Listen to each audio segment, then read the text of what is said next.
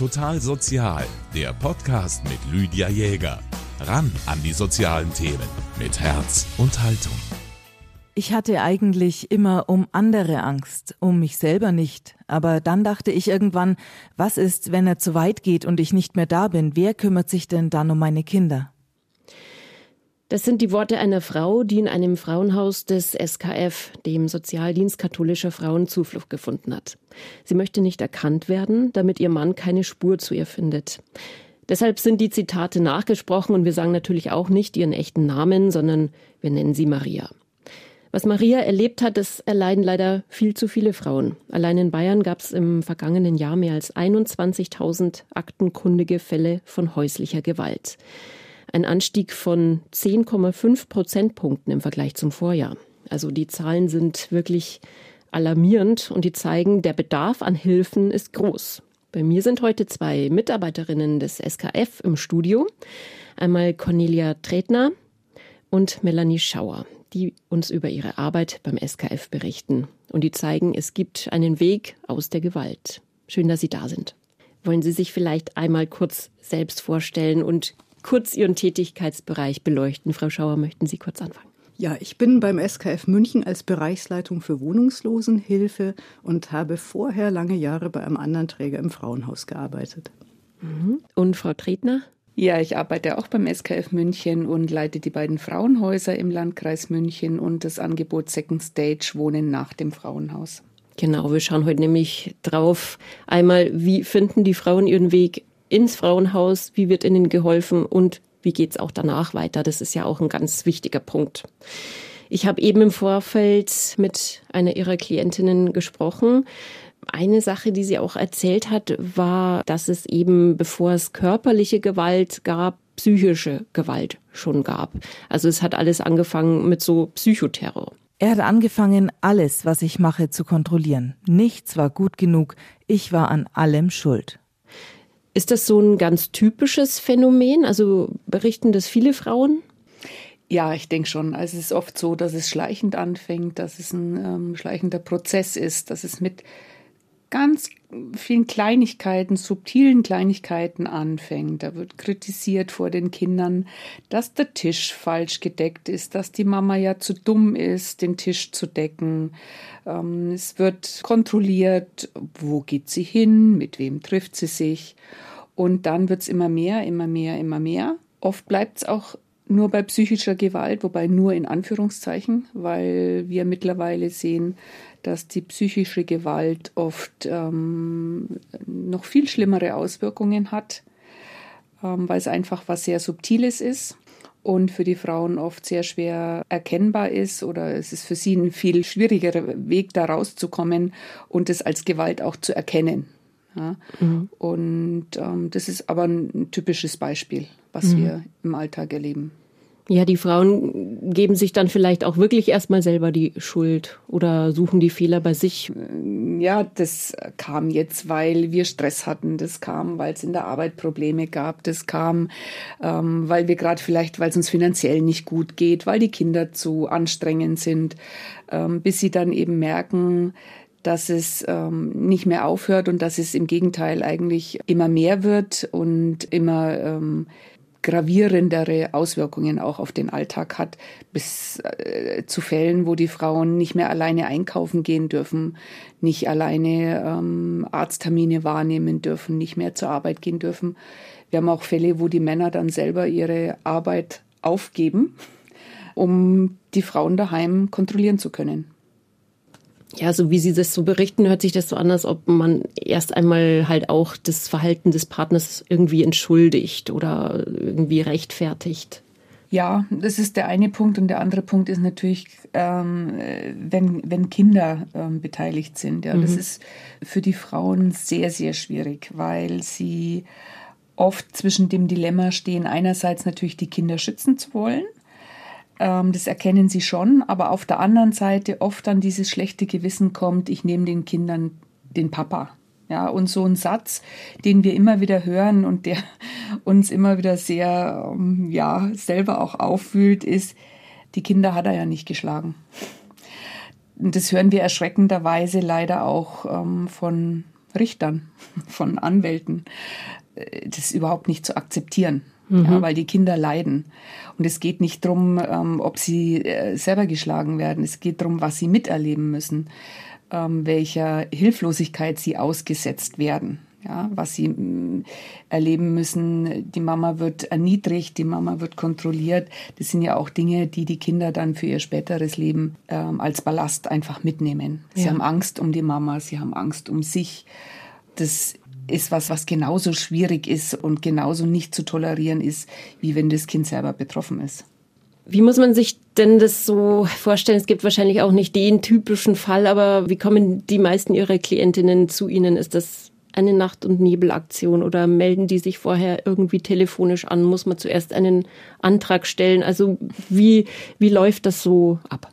Ist ganz unterschiedlich. Ähm, es gibt Fälle, wo Verwandte anrufen, Freundinnen, Bekannte, Nachbarn, Ärzte, Beratungsstellen, Therapeuten und sich erkundigen für die Frau. Die Frauen rufen teilweise selber an, weil sie ähm, die Nummer irgendwo im Internet gefunden haben. Es kann vorkommen, dass das Jugendamt anruft. Äh, sind Aktionen teilweise auch natürlich, die innerhalb von ein paar Stunden passieren müssen, mit Hilfe der Polizei auch oft. Ja, das ist von Fall zu Fall ganz verschieden. Manchmal ist es aber auch so, wir hatten jetzt mal eine Anfrage, da hat die Frau das wirklich zwei, drei Wochen vorher geplant, weil sie wusste, der Mann muss beruflich verreisen. Ja, und, und nur dann kann sie kommen. Ansonsten hat sie keine, sieht sie keine Möglichkeit und sieht sie keine Chance zu kommen. Also es ist wirklich von, von Einzelfall zu Einzelfall ganz, ganz unterschiedlich. Mhm. Haben Sie den Eindruck, dass die Frauen sie leicht finden? Also ich glaube, es wird besser, weil die Generation einfach jetzt natürlich mehr mit Medien vertraut ist. Ja, das ist einerseits ein Vorteil, weil die Frauen sich natürlich viel schneller und besser schlau machen können oder, oder im Bekanntenkreis sich jemand erkundigen kann. Auf der anderen Seite ähm, erleben wir es natürlich auch als latente Gefahr, weil Medien oder ähm, Internet, Handy bedeutet natürlich auch, und da denken viele Frauen nicht dran, dass sie über den Weg auch gefunden werden können. Und ähm, wir erleben es immer wieder, dass Frauen zu uns kommen, wo wir dann feststellen, dass auf dem Handy ähm, Software installiert wurde vom Mann, damit er sie ähm, verfolgen kann. kann, damit er sie tracken kann, damit er sie ähm, finden kann. Wir erleben Fälle, wo die Männer ähm, Profile erstellen, wenn die Frauen dann bei uns sind und ähm, suggerieren, das wäre das Profil der Frau und sie dann versuchen, ähm, auch für eventuelle Gerichtsverfahren dann in ein schlechtes Licht zu setzen, ja, ihnen ähm, neue Verhältnisse andichten. Also dieses Medienthema ist schon auch für die, für die Frauen und für uns ein mittlerweile sehr, sehr komplexes, sehr mhm. schwieriges Thema. Und vor allem kommen wir ja kaum hinterher. Es ist unglaublich schwierig. Mhm. Also Fluch und Segen zugleich. Ja, auf der anderen Seite bedeutet das Handy ja oft der letzte einzige Kontakt noch auch zur, zur Familie zum Beispiel. Ja, mhm. gerade wenn die im Ausland ist. Also es ist für die Frauen und auch für die Kinder sehr, sehr schwierig. Für wie viele Frauen haben Sie denn eigentlich Platz? Also es gibt zwei Frauenhäuser des SKF. Mhm. Wie viele Plätze gibt es da und wie läuft das Leben dort ab? Also wir haben insgesamt ähm, 15 Plätze für Frauen und 27 Plätze für Kinder. Und ja, die Frauen leben bei uns, sind für ihren Alltag auch ähm, alleine verantwortlich und zuständig. Wir wollen ja auch, dass sie ihre Eigenständigkeit bewahren. Und ähm, wir unterstützen sie natürlich in, in Behördensachen, finanziellen Sachen. Aber ein ganz wichtiger Teil ist natürlich auch die psychosoziale Beratung, das. Auffangen, das Zuhören, mm, das gemeinsame Planen, wie kann es weitergehen. Ein ganz wichtiger Punkt ist aber auch erstmal das zur Ruhe kommen. Es gibt viele Frauen und auch Kinder, die dann sagen, sie haben das erste Mal seit Jahren wieder ähm, durchgeschlafen. Kinder auch, die das so äußern, ja, und sagen, ich bin so froh, dass wir da sind. Ähm, ich bin nachts immer aufgewacht, weil ich Angst hatte, was passiert. Ja, die Kinder bekommen natürlich mit, was da zu Hause los ist, beziehungsweise los war. Anders sieht das oft bei Außenstehenden aus. Maria hat zum Beispiel gesagt, Blaue Flecken und Verletzungen habe ich versteckt. Ich habe aber immer Bilder davon gemacht, weil ich gedacht habe, vielleicht werde ich die irgendwann brauchen. Und das ist jetzt auch der Fall. Ist es ein Rat, den Sie geben würden, dass Frauen das schon irgendwie dokumentieren sollten, um später eine Handhabe zu haben vor Gerichten? In jedem Fall. Ja, also äh, das ist ein großes Problem in der Praxis, woran es oft scheitert, dass die Frauen dann auch wirklich, ähm, sage ich mal, den entsprechenden Schutz bekommen, ja, Anzeigen machen können. Und ähm, gerade bei natürlich psychischer Gewalt ist es ein Riesenthema, ja, weil da ist es oft gar nicht möglich, letztendlich eine Anzeige zu machen, weil die Frauen es nicht nachweisen können. Und es hat ja dann Folgen für die Zukunft, gerade wenn es auch um das Thema Kinder geht. Also dass ähm, ein gemeinsames Sorgerecht zum Beispiel dann erteilt wird, oder? Wenn es um Sorgerecht geht, wenn es um den Umgang geht, ähm, ja. Mhm. ja. Also ähm, schon alles irgendwo dokumentieren, ähm, ist Ihr Rat. Was sollten Frauen mitbringen? Was sollten sie wirklich mitnehmen von zu Hause? Wenn es möglich ist, natürlich, ähm, sage ich mal, die wichtigsten Papiere. Krankenversicherungskarten, ähm, Geburtsurkunden, Ausweise, ähm, finanzielle Unterlagen. Ähm, für die Kinder ist immer ganz wichtig natürlich ähm, einerseits auch Dokumente wie Impfpass, ähm, Untersuchungsheft, aber für, für die Kinder ein, zwei Lieblingsspielzeug, Lieblingsteddy.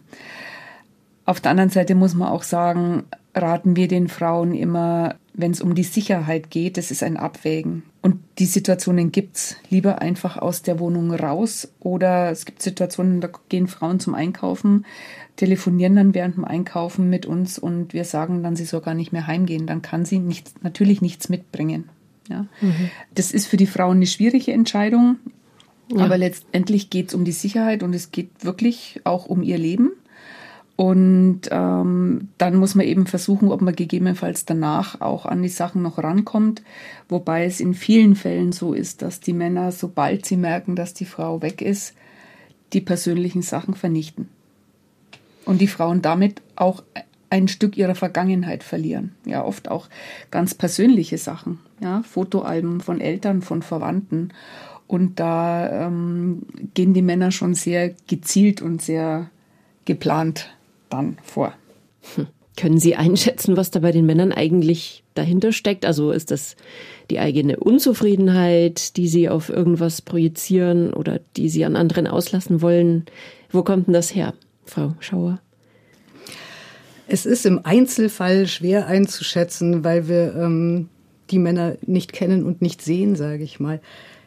Ich würde aber sagen, es ist einfach auch das Produkt einer Gesellschaft, die seit langen Jahren davon geprägt ist, von einer dominanten Rolle des Mannes gegenüber der Frau, die auch gesellschaftlich in weiten Teilen immer noch sehr gestützt und gehalten wird.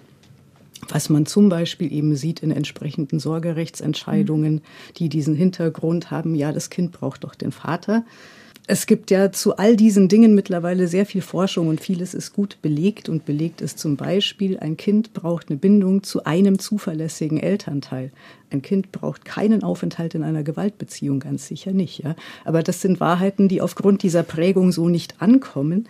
Und ja, letzten Endes ist es, wie gesagt, ein großes gesellschaftliches Thema und ein dickes Brett, das wir da bohren, das in irgendeiner Weise aufzuweichen sozusagen. Hm. Welchen ähm, Wunsch haben Sie da an, an die Gesellschaft? Was muss sich da ändern oder wie kann man das aufbrechen? Hinschauen.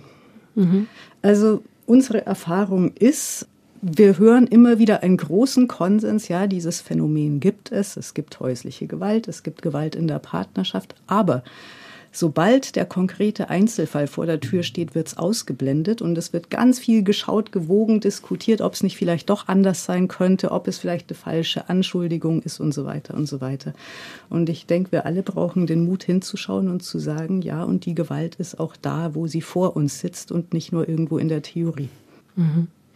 Da spielen schon auch ähm, Stellen eine Rolle, an die man da gar nicht zuerst denkt. Arbeitgeber. Ja, die Arbeitgeber haben einen ganz maßgeblichen Einfluss darauf, die Frau in so einer Situation zu unterstützen. Und das erleben wir teils sehr, sehr positiv. Das erleben wir aber auch sehr negativ. ähm, Vermieter, ähm, Wohnungsbaugesellschaften. Die Frauen stehen in den Mietverträgen oft mit drin. Wir hatten Fälle, da gelingt es uns ein halbes Jahr lang nicht, an den Vermieter oder an die Wohnungsbaugesellschaft ranzukommen. Das heißt, es häufen sich ja im Zweifelsfall die für die Frau auch Schulden auf. Ja? Und ähm, da sind alle gefragt, alle Personen, alle Stellen, alle Institutionen. Auf der anderen Seite hatten wir auch schon eine Vermieterin, die uns ähm, eine Klientin, nämlich ihre Mieterin, gebracht hat, weil sie es mitbekommen hat, weil sie das ähm, angesprochen hat und weil sie die Frau ins Auto gepackt hat und zu uns gebracht hat. Mhm. Ja, also es geht ja durchaus, aber man muss sich damit auseinandersetzen, man darf die Augen nicht davor verschließen und ich glaube, auch was die Frau Schauer sagt, das kann ich nur unterstreichen, auch wenn man zurzeit auch die Art der Diskussionen erlebt in der Öffentlichkeit, ja, auch äh, auf politischer Ebene, das macht alles was. Ja, wenn ich eine sehr männergeprägte, eine sehr vehemente, eine sehr polemische Diskussionskultur habe, dann macht das was mit der Gesellschaft. Und letztendlich leiden oft nach wie vor leider die Frauen drunter. Es ist also durchaus ein gesamtgesellschaftliches Problem, wie im Übrigen auch häusliche Gewalt in allen Gesellschaftsschichten vorkommt. Vielleicht sagen wir das auch mal dazu. Wenn die Frauen dann aber bei Ihnen sind, wie lange können Sie da bleiben? Das ist ein ganz heikler Punkt zurzeit, ähm, weil also es ist ja auch die Diskussion, fehlen denn Frauenhausplätze oder gibt es zu wenig Frauenhäuser? Und der Punkt ist gar nicht, gibt es zu wenig Frauenhäuser, gibt es zu wenig Plätze, sondern es gibt schlichtweg zu wenig Wohnraum. Mhm. Und ähm, die Frauen verzweifeln teilweise dran und wir auch, ähm, dass sie bei uns sind, dass sie den nächsten Schritt gehen möchten, aber sie können nicht, weil sie keinen bezahlbaren Wohnraum finden. Also das ist wahrscheinlich gerade im Raum München ein riesiges Problem, nehme ich an. Also in, natürlich, also in München ist es eklatant. Ja, ähm, Mittlerweile ist es in ganz Bayern Problem. Ja, es ist, äh, ja, es sagen alle Großstädte, also es, aber das Problem ist natürlich auch für die Frauen oft, dass sie sich das auch gar nicht vorstellen können. Ja, also wir beraten sie ja auch oder raten ihnen dann, geht aus München weg. Aber es ist natürlich auch eine schwierige Entscheidung, wenn die Kinder da groß geworden sind oder wenn Freunde, Verwandte da sind. Aber es führt dazu, dass die Frauen viel, viel länger bleiben, Monate bis zum Jahr, über ein Jahr. Und das ist ja eigentlich nicht Sinn und Zweck der Sache. Einerseits für die Frauen und, und, und vor allem für die Kinder. Für die Kinder ist es wirklich, finde ich, am schwierigsten, weil einfach keine Entwicklung stattfinden kann. Ähm, aber es hat natürlich auch zur Folge, dass die Frauen, die einen Platz bräuchten, keinen bekommen. Mhm. Und wir sind seit Monaten eigentlich in beiden Häusern toujours voll. Und das mhm. war in der Vergangenheit nicht so. Ähm, und es geht allen Häusern, also berichten eigentlich alle Kolleginnen. Und ein Problem ist wirklich, dass die Plätze nicht mehr frei werden, weil ähm, die Frauen keinen Wohnraum finden. Und es passiert immer mehr auch, dass die Frauen aus den Frauenhäusern heraus in die Wohnungslosigkeit gehen müssen. Ja, das schreckt dann natürlich bestimmt viele Frauen ab, ihren gewalttätigen Mann überhaupt zu verlassen. Aber sie unterstützen die Frauen ja auch bei ihrem Weg nach dem Frauenhaus zum Beispiel mit dem Programm Second Stage. Können Sie das vielleicht noch kurz erklären? Second Stage ist ein Angebot, das äh, wird vom Sozialministerium unterstützt und auch von unserem Landratsamt ist ein Angebot für einerseits Frauen ohne Kinder. Da stellen wir WG-Plätze zur Verfügung und ähm, als Übergangslösung praktisch. Und wir schauen dann, während die Frauen bei uns in der WG leben, wie kann es weitergehen eben auch Wohnungsanträge ähm, stellen, Wohnung suchen. Manchmal sind es aber auch Frauen, die in der Ausbildung sind. Dann schaut man nach dem Ausbildungsheim. Also wenn jemand alleinstehend ist, gibt es ja mehr Möglichkeiten, sage ich mal. Das kommt dann immer auf den Einzelfall an, was die Frau einfach auch braucht in der Lebenssituation. Und für Frauen mit Kindern ähm, machen wir es so, dass wir für die Frau eine Wohnung suchen wir mieten dann als Träger diese Wohnung an und dann geht nach einem Jahr, wenn alles gut läuft, geht der Mietvertrag an die Klientin über. Und uns war das einfach so wichtig, diesen Weg zu gehen, weil wir es im Sinne der Kinder ähm, wollen, dass die Kinder so schnell wie möglich nach dem Frauenhausaufenthalt einfach wieder ihren festen Platz haben. Ja, und es ist ein ganz anderes Arbeiten, wenn ich dann mit der, mit der Klientin schauen kann, okay, was, was braucht's? Wo ist die Schule? Gibt's einen Kindergarten? Gibt's eine Krippe? Gibt's ein Familienzentrum? Die Frau kann vielleicht auch dann therapeutische Hilfe in Anspruch nehmen. Das ist alles schwierig, wenn ich nicht weiß, wo ich irgendwann mal meinen, meinen Platz habe. Ja. ja und wenn dann eben nach einem Jahr der Mietvertrag an die Klientin übergeht, ähm, dann ist es eine tolle Sache. Wir machen sehr gute Erfahrungen. Natürlich ist es schwierig, Wohnungen zu finden, aber es klappt immer wieder. Es gibt tolle Vermieter, die das auch unterstützen und ähm, das äh, hat sich wirklich bewährt. Mhm. Frau Schauer, Sie sind in der Wohnungslosenhilfe tätig. Ähm, also Sie kümmern sich dann um die Frauen, die es leider nicht in eine eigene Wohnung schaffen, sondern die dann eben von Obdachlosigkeit bedroht sind. Oder auch um die Frauen, die gar nicht erst den Sprung ins Frauenhaus geschafft haben. Und was wir in der Wohnungslosenhilfe sehen, ist, dass es der Regelfall ist, dass unsere Frauen dort irgendeine Form von Gewalterfahrung gemacht haben in ihrem Leben, oft auch Partnerschaftsgewalt. Und was wir bieten können in dem Fall sind eben Wohnmöglichkeiten und auch eine weitere Unterstützung daraus, diese Situation irgendwann mal hinter sich zu lassen, idealerweise mit einem Weg in eigenen Wohnraum. Aber es wird tatsächlich schwieriger. Die Bevölkerungsentwicklung schreitet ja massiv voran, der Wohnungsbau nicht. Das heißt, auch wir sehen, dass sich die Aufenthaltszeiten in unseren Häusern verlängern und es äh, ja aufwendiger und mühsamer wird für die Frauen eine Lösung außerhalb zu finden. Hm, also es braucht auf alle Fälle mehr Wohnraum, vor allem bezahlbaren Wohnraum. Das ist wahrscheinlich die wichtigste Forderung. Trotzdem gibt's ja zum Glück auch immer wieder Lichtblicke und sie können den Frauen helfen, ein neues Leben zu beginnen. Dass es sich lohnt, diesen Weg zu gehen, das bestätigt auch Maria. Sie hat einen Rat an andere betroffene Frauen. Sie sollen sich auf jeden Fall Hilfe suchen. Ich weiß, es ist schwer. Ich habe es auch jahrelang unterdrückt und hätte nicht gedacht, dass ich das schaffe. Aber wenn man diesen Schritt einmal wagt, dann wird man total stark. Das hat mich sehr verwundert, weil ich eigentlich gedacht habe, dass ich noch mehr Angst haben würde. Aber man wird so stark und man bekommt so eine Power. Also sich wirklich Hilfe suchen in irgendeiner Form, zum Beispiel eben beim SKF, das können die Frauen tun.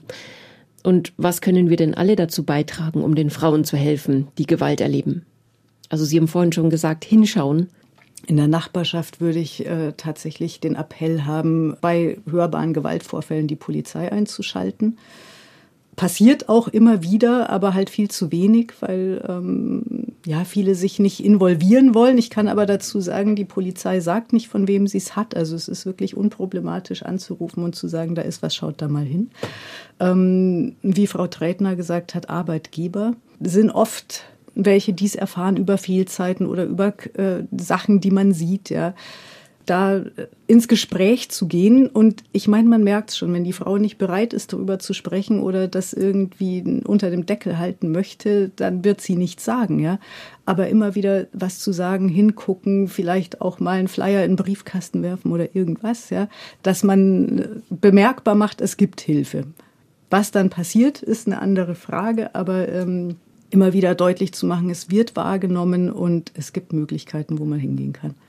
Ärzte spielen auch eine Rolle, Kinderärzte. Also ähm, denkt, es fällt dann schon auf, ja, wenn eine Frau nicht alleine mit dem Kind zum Kinderarzt kommen darf. Und das, das, das merkt man. Also glaube ich, die Ärzte merken das in der Regel schon an der Atmosphäre, ja, da hinschauen. Aber auch, finde ich, auch im, im bekannten ähm, Freundeskreis, ja, wenn man es mitbekommt, dass äh, wenn Freundinnen sich treffen wollen und eine Frau sagt, da muss ich meinen Mann fragen oder da muss ich meinen Partner fragen. da, ähm, das sind diese Kleinigkeiten, mhm. auf die man, glaube ich, achten kann. Also jeder kann ähm, helfen, jeder kann aufmerksam sein und ja, man kann auch den SKF zum Beispiel mit Spenden unterstützen. Ist auch eine Art der Hilfe für die Frauen. Frau Schauer, Frau Tretner, ich sage vielen Dank, dass Sie uns ähm, von der Arbeit des SKF berichtet haben. Wir verlinken in den Show Notes zu diesem Podcast auch auf die Seite des SKF und so finden hoffentlich alle Frauen, die Hilfe brauchen, die Unterstützung, die sie benötigen. Alles Gute Ihnen und damit sage ich Tschüss zu meinen Gästinnen und Tschüss zu Ihnen. Vielen Dank fürs Zuhören. Total sozial Ein Podcast vom katholischen Medienhaus St. Michaelsbund. Produziert vom MKR.